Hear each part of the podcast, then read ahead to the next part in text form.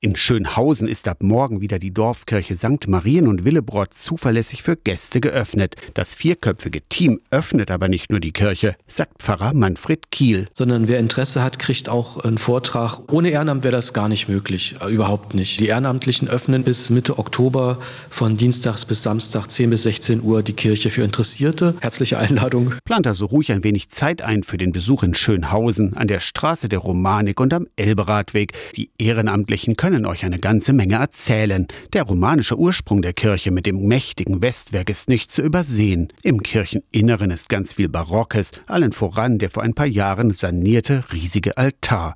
Bekannt ist die Kirche außerdem als Taufkirche Otto von Bismarcks. Ein Friedensaltar erinnert an hunderte in Kriegen umgekommene Schönhauser Bürger. Karin Frohreck vom ehrenamtlichen Team zeigt auf den modernen, würfelförmigen Altar in einer Seitenkapelle. Wirklich von 1806 an bis zum Zweiten Weltkrieg. In drei dicken Ringbüchern finden sich hunderte Namen, Soldaten wie auch Zivilisten. Sehr bewegend, diese Bücher. Es nimmt einen wirklich unheimlich mit, diese Höfter durchzublättern und durchzulesen. Man braucht sehr viel Zeit.